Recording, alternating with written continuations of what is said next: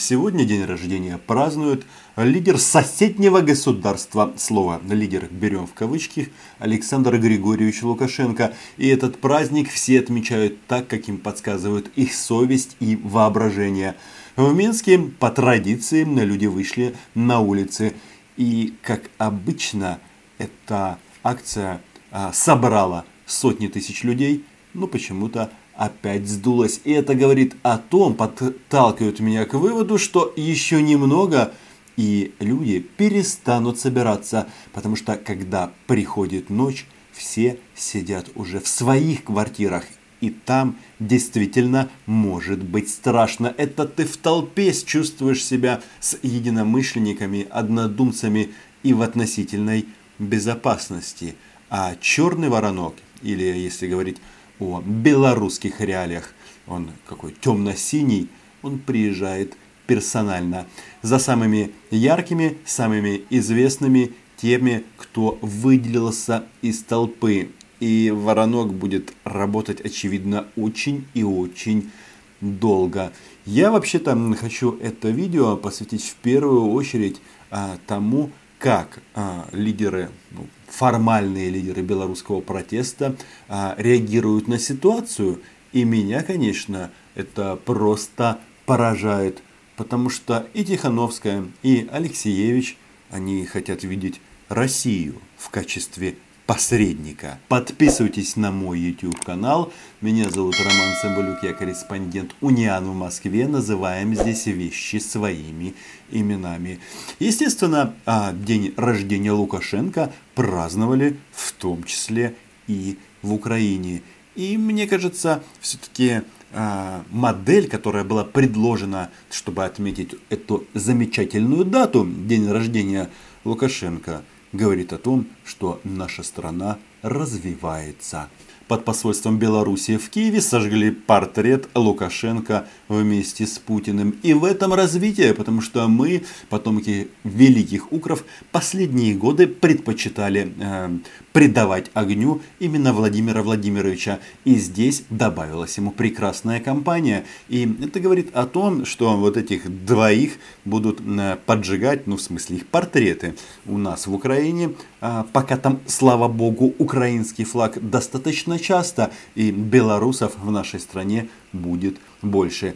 Если, конечно, а, то, что сказал Зеленский в части а, упрощенного въезда для белорусов будет как-то реализовано, потому что ковид, границы закрыты, и тут э, мне мои знакомые жалуются, Рома, ну как же это так? Зеленский обещал для нас а, убежище в вашей стране, а мы на основании ковид этих ограничений не можем к вам заехать. Мне кажется, тут нужно эту ситуацию или поправить, ну или, по крайней мере, контролировать, что ты говоришь, потому что дело серьезное, вопрос о безопасности людей, и если ты кого-то обнадеживаешь, то здесь нужно сделать так, чтобы а, все ведомства работали. Сказал Зеленский, пускать белорусов, значит пограничники должны пускать. По-моему, все очевидно. Так вот, а, в Минске сегодня ходили а, как обычно по выходным а, белорусы с бело-красным флагом. Но и Александр Григорьевич тоже никуда не делся. И вот российское государственное агентство Киселева РИА Новости сообщает нам, что Александр Григорьевич бегает э, возле своей резиденции с автоматом. На этой фотографии не видно, он пристегнул рожок или нет. И возникает вопрос, где Коля и где его автомат. Потому что Александр Григорьевич нам рассказывал, что ну, как бы солдаты НАТО уже у ворот. И если бы были солдаты НАТО, тогда как бы а, это понятно, свою родину от супостата надо защищать, и мы это, украинцы, знаем. Но проблема-то в том, что поздравить Лукашенко хочет его народ, или как минимум часть, а он с автоматом. Возможно, эту уверенность ему придает телефонный разговор Лукашенко с Путиным. Вот здесь релиз пресс-службы президента Республики Беларусь. Тут отмечено, что отдельно Лукашенко и Путин обсудили обстановку вокруг нашей страны, но в смысле в данном случае Белоруссии. То есть, ну, очевидно, говорили о НАТО, А еще, что немаловажно, эти два несменных лидера договорились в ближайшее время встретиться в Москве. И очевидно, Александр Григорьевич собрался в Белокаменную, но э, с э, визитом нет, ни в одну сторону, и очевидно он вернется. Отмечу, что если посмотреть на аналогичное сообщение пресс-службы Кремля, то тут сказано, что а, все то же самое, но только Путин еще и поздравил Лукашенко с днем рождения. Нет, про а, то, что тут жгли портреты Александра Григорьевича, конечно, не сообщается. Хотя меня не удивит, если когда-нибудь в мемуарах кого-то из сотрудников Кремля мы прочитаем, что Владимир Владимирович так иногда бесился после разговоров с Баськой, что бросал дротики в его портрет. Что а, важно? А, по сути, в Беларуси происходит то, что называется реакция. Вот прекрасная э, новость на сайте нашего агентства Униан, что в Минске заметили людей с российскими триколорами и георгиевскими флагами.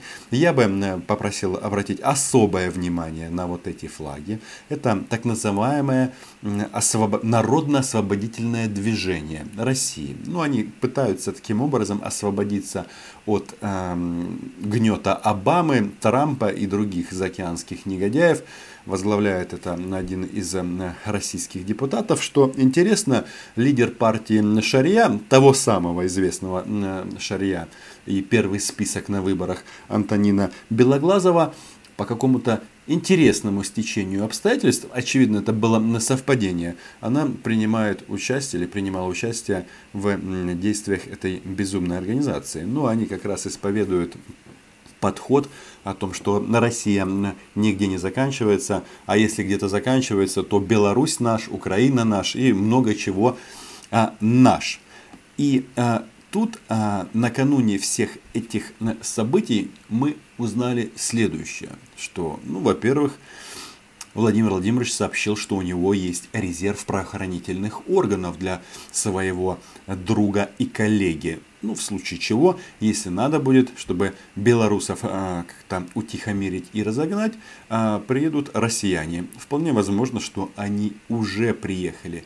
Еще э, Владимир Владимирович называет Лукашенко легитимным президентом. И, наверное, наверное на этом сходство с Януковичем заканчивается, потому что позиция ну, как бы, а, людей, которые оппонируют Лукашенко, она меня просто удивляет и поражает. Потому что люди фактически стали, так, исторический момент сложился а, лицами и символами вот этого протеста, а людей, которые выходят на улицы белорусских городов, невозможно не уважать, но люди, которые а, так сказать, координируют эту деятельность, они просто очень и очень странные. Я говорю о том, что вот смотрите, Тихановская э, видит в России посредника в диалоге с Лукашенко. Да-да, после того, как Путин сказал, что он ведет войска в случае чего а, в их страну, прекрасный посредник. Еще, как я сказал, а, для Путина а Лукашенко легитимный президент, и он его действительно поздравил с победой. Да, не первый. Первым был китайский лидер, потом Казахстан, и вот э, третьим был Путин. Но э, у кого-то есть сомнение, что у российских этих карателей дрогнет в случае чего рука. И вот сам факт того, что как бы на фоне вот этих вот событий, которые происходят между Лукашенко и э, Путиным, оппозиционеры зовут Путина в качестве посредника, по-моему, это каким-то отдает паноптикумом. Вот смотрите, в интервью Евроньюз а, Тихановская сказала – если нам понадобится международное посредничество в переговорах, мы, конечно же, видим Россию как одного из участников этого процесса. Россия – это страна, с которой мы дружим, с которой у нас тесные взаимоотношения. И вроде бы все нормально и правильно. Единственная проблема в том, что если Путин будет у вас модератором, то закончится это тем, что ваше государство в принципе зныкне пропадет с политической карты Европы. И на Путина миротворца надеются очень-очень многие. Я понимаю, когда на Путина молятся, допустим, а, сторонники Лукашенко и те, кто, ну, как бы, очень тоскует по Советскому Союзу, который почти в Бозе уже 30 лет назад. Вот, например, Нобелевский лауреат заявила, что белорусский лидер говорит только с Путиным. И, соответственно, опять же, а, речь идет о том, чтобы именно Россия стала модератором между оппозицией и э, именинником сегодняшнего дня. Постановка вопроса в таком ключе, еще раз, она абсурдна, потому что для России, для Кремля, в принципе, национальный флаг, он недопустим, потому что если у вас будет красно-белый флаг, то такую страну нельзя как бы присоединить по крымскому сценарию, как тут размышляют некоторые говорящие головы а белорусских оппозиционеров это не смущает. И такой подход, как бы, ну, условно говоря, это когда ягнята в качестве арбитра приглашают волка.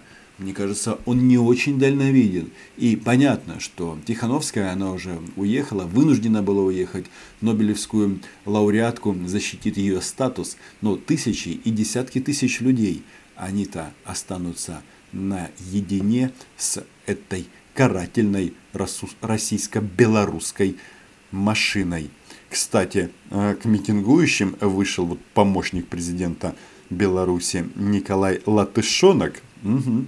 Наверное, а, что-то про Великое княжество Литовское он знает. Это я по фамилии, извините, ерничаю. Так вот он отвечает, что с оппозицией нет никаких переговоров вестись не будет. А если кто-то будет вести э, а, эти переговоры, то только следователи. И в такой ситуации оперировать ну, к союзнику Лукашенко, по-моему, абсурдно.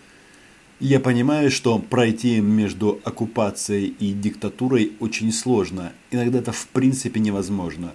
И я убежден, что независимо от того, чем закончатся события в Минске, а то, что называется нация, она проснулась и пробудилась. Эти люди никуда не денутся, хотя часть из них, конечно же, вынуждены будут уехать.